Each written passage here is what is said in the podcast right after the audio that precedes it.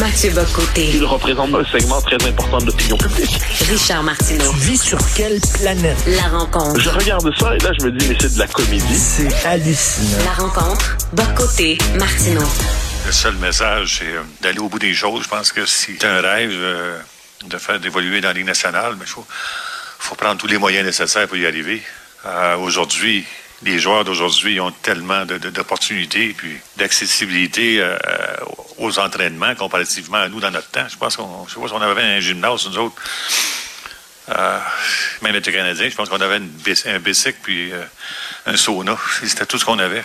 Mais euh, on, on gagnait des matchs. Je veux dire, c'est pas l'équipement qui te fait gagner des matchs, c'est ta persévérance, puis euh, la fierté de jouer pour ton équipe, puis euh, l'appartenance, puis ensemble aussi. Euh, J'adore cet extrait-là, Guy Lafleur, bien sûr, euh, qui parle euh, de ses débuts chez le Canadien. C'était une autre époque. hein. Vous savez que c'était le premier joueur à demander un million de dollars. C'est ce que j'ai lu tantôt comme comme salaire, parce que bon, il connaissait sa valeur aussi.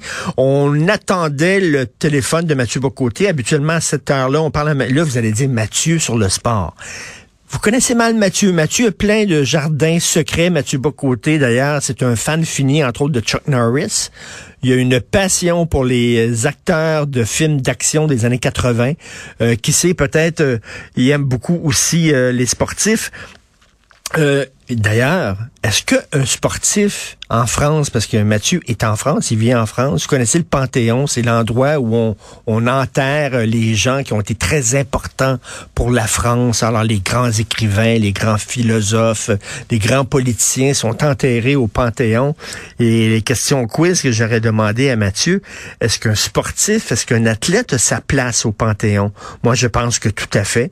Je pense que tout à fait, je crois qu'il dirait exactement la même chose. Euh, pour un peuple, un athlète est aussi important qu'un intellectuel, aussi important qu'un écrivain, qu'un chansonnier.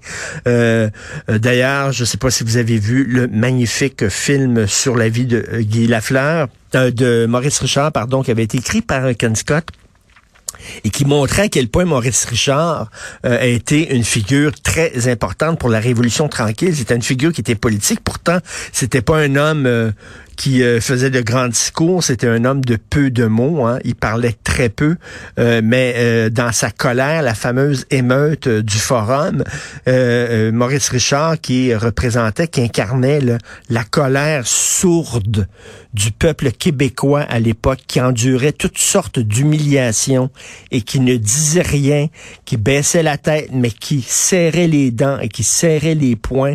C'était l'incarnation de Maurice Richard. Et après ça, on s'est dit, ben coudon, la révolution tranquille au Québec a peut-être commencé ce jour-là. C'est pas vrai que les athlètes, ce n'est pas au cœur d'une société. C'est important. Maurice Richard était important autant que Félix Leclerc.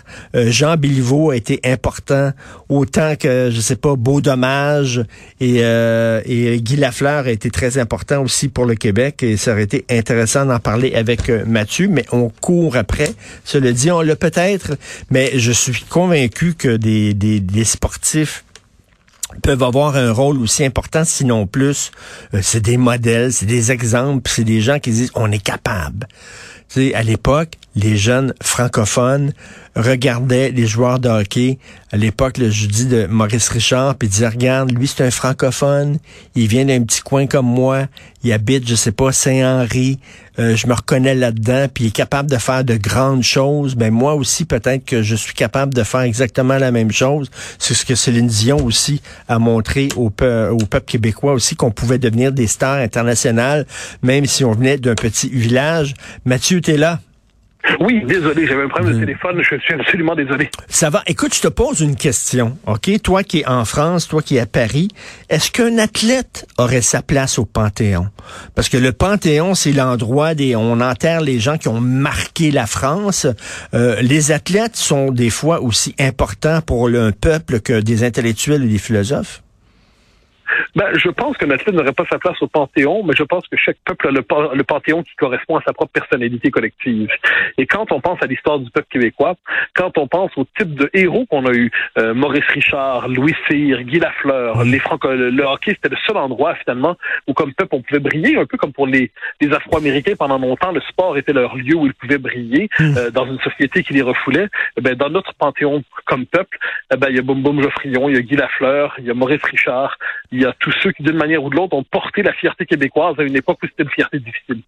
Et d'ailleurs, à 14 heures, euh, dans pas grand temps, euh, François Legault va prendre la parole, s'adresser aux médias, il va certainement annoncer qu'il va y avoir des funérailles nationales. Ça te choque pas, toi, qu'on fasse des funérailles nationales pour Guy Lafleur? Non, non, pas du tout même. C'est-à-dire, euh, il va falloir un jour codifier et ritualiser les funérailles nationales à la québécoise pour ça, pour que ça ne relève pas simplement de l'arbitraire du pouvoir, pour que ce soit pas simplement selon l'humeur du jour. Mais je pense ensuite que pour euh, pour Guy Lafleur, ça correspond tellement à ce que, à un moment de notre histoire où ces gens-là, comme Maurice Richard et comme d'autres, portaient une vraie fierté, que je ne vois pas de quelle manière et pour quelle raison on pourrait s'en indigner. Maurice Richard, selon toi, est-ce que c'était une figure importante de la Révolution tranquille, à son corps défendant, parce que c'était pas ah un ben homme ben, politique? En fait, il la rend possible. Il la rend possible. Comment et pourquoi? Parce qu'il incarne une résistance à une époque où les Canadiens français sont aplatis, sont dominés, sont écrasés. Qu'est-ce qu'il fait, Maurice Richard? Il incarne cette résistance têtue, cette résistance opiniâtre, cette résistance vraiment de, de peuple qui ne se laisse pas abattre, qui, a, qui, gueule pas. On n'est pas un peuple qui gueule, on est un peuple tranquille, mais c'était la résistance tranquille, Maurice Richard. Puis à un moment donné, la résistance tranquille, elle explose, elle en a marre et elle décide de se battre, puis on connaît la scène euh, ensuite, ce qui a suivi. Donc pour moi, nos grands héros ont été des héros sportifs parce que c'était l'espace où dans notre société nous pouvions déployer notre talent et notre fierté. Et de ce point de vue, je ne m'en désole pas. Je trouve que c'est euh, c'est tout à fait euh, ça, mérite célébration. J'aime bien le parallèle que tu fais avec les Afro-Américains là. Euh, d'ailleurs, on nous disait, on nous appelait les nègres blancs. Est-ce qu'on peut dire ça sans que j'ai une poursuite contre moi là? Mais c'est vrai que c'était, on était comme bloqués socialement, on était des porteurs d'eau, comme les Afro-Américains. Puis les Afro-Américains s'en sont sortis quoi euh, En dansant claquette, en chantant, en étant des amuseurs publics. D'ailleurs, sont très importants dans le dans, dans, le showbiz et en étant des sportifs aussi. C'était leur c'était leur issue. Là. C'était pas des hommes d'affaires, c'était pas des, c'était ça toute culture, toute culture humaine porte une part de créativité et cette créativité se déploie là où elle est accueillie, là où elle peut se déployer. Ça peut être dans la musique, ça peut être dans le sport, ça peut être dans l'argent, le négoce, ça peut être la philosophie et tout ça. Et la culture québécoise, c'est une culture c'est une culture dominée, euh, tout comme la culture afro-américaine d'ailleurs pendant longtemps. Et chez nous, chez nous, qui incarnait la fierté québécoise dans les années 50. On avait évidemment, on avait un premier ministre qui nous défendait, Maurice Duplessis. Euh, je suis pas sûr qu'il nous rendait fiers, mais à tout le moins il nous défendait. Mais on avait quelqu'un qui tenait tête à tout le continent, quelqu'un qui tenait tête au, plus puissant que nous et qui sur la glace créait un rapport d'égalité. C'était Maurice Richard. Ben après ça, dans la Révolution tranquille, on a eu des, gens qui incarnaient une forme de, talent, euh, d'esprit conquérant, pas seulement d'esprit de conquérant, de, de résistance, mais qui brillait cette fois. Puis je pense que Guy Lafleur, c'est un homme qui brillait à sa manière. Il y avait quelque chose d'époustouflant c'était aussi, ça représentait le talent québécois à l'heure de, de l'épanouissement.